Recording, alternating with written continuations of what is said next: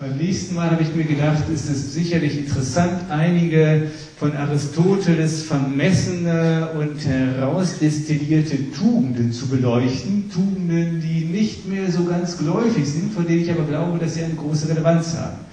Zum Beispiel die Freigebigkeit oder die Großherzigkeit, der Großmut. Dinge, die vielleicht irgendwelche fernen Assoziationen im Hirn eines Menschen des 21. Jahrhunderts auslösen, über die Aristoteles sich sehr zentrale, fundierte Gedanken gemacht hat. Am dritten Abend soll es um die Freundschaft gehen, der Aristoteles äh, zwei wichtige Abhandlungen gewidmet hat. Und ähm, da Freundschaft etwas ist, was uns eigentlich immer irgendwie umtreibt, ähm, denke ich, ist das auch ein wichtiger Aspekt. Und am vierten Abend schließlich möchte ich dann gerne noch einen anderen Bereich, der eher aus der politischen Philosophie des Aristoteles entlehnt ist, in den Vordergrund rücken, nämlich die Lehre des Aristoteles über das rechte Wirtschaften. Da hat er sich sehr kluge Gedanken darüber gemacht und ich glaube, dass sie heute in einer Zeit der, wie heißt der, Winterkorns und dergleichen unbedingt wieder beherzigt werden sollten. Das also ähm, im Groben, was ich mir überlegt habe für dieses Semester. Aber heute nun zunächst äh, ein Überblick über die Art und Weise, wie Aristoteles seine praktische Philosophie entwickelt, unter der Überschrift Leuchtspur des Glücks, warum sich mit Tugenden gut leben lässt. Nun, bevor ich zur eigentlichen Sache komme, scheint es mir dann doch ganz sinnvoll zu sein, bei der ersten Einführung Ihnen wenigstens ein paar hm, Lebensdaten des Aristoteles zu benennen und so ein paar grundlegende Worte zu machen, damit Sie so einen Eindruck davon haben, mit wem wir es hier eigentlich zu tun haben.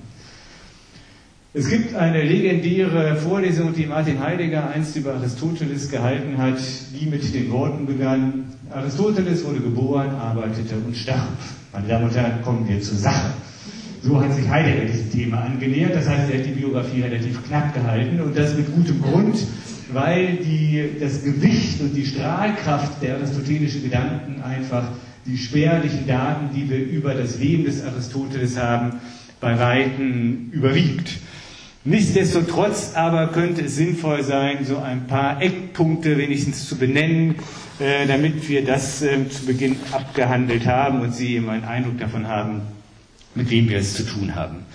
Aristoteles wurde im Jahre 384 vor Christus geboren, ist also schon ein paar Jahre her, und zwar in Nordgriechenland auf der Halbinsel Chalkidiki in der Stadt Stagira, das ist unweit von dem vielleicht dem einen oder der anderen bekannten Mönchsrepublik Athos, dem heiligen Berge der Griechen.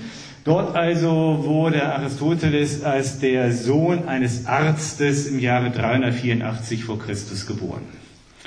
Als er 18 war, kam er in die damalige Metropole des östlichen Mittelmeers nach Athen, wo er in die damals frisch gegründete Schule des Platon eintrat die Platonische Akademie. Über Platon haben wir ja nun im letzten Semester uns ausführlich verständigt, von daher wissen Sie, dass ich ja eigentlich Platoniker und nicht Aristoteliker bin, von daher bewege ich mich heute eigentlich so ein bisschen auf fremden Äckern, aber ich glaube, Platon nimmt es mir nicht krumm, wenn ich ein bisschen fremd gehe.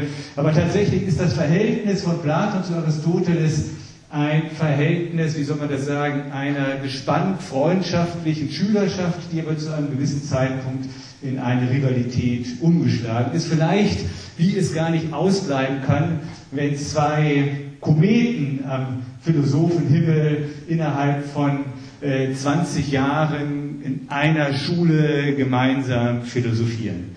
Denn 20 Jahre lang blieb äh, Aristoteles der Schüler Platons er hat mit anderen Worten die, die Philosophie seines Lehrers Platon äh, mit Löffeln gefressen, ist ein in der Wolle gefärbter Platon-Schüler gewesen, der aber, er war 18, als er in die Akademie eintrat, im Laufe der Jahre doch offenbar den inneren Drang verspürte, sich gegen seinen Lehrer zu behaupten und seine eigene Philosophie zu entwickeln, was zu dem bemerkenswerten Umstand geführt hat, dass wir in der abendländischen Philosophiegeschichte quasi an ihrem Anfang diese zwei unterschiedlichen geistigen Pole haben, Platon hier, Aristoteles da, beide eng miteinander verwandt, aber doch so, dass der eine seine Philosophie im Gegenüber zu der Philosophie des anderen entwickelt hat. Platon reagierte dann später wieder in seinen Schriften auf das sich neu herauskristallisierende Denken des Aristoteles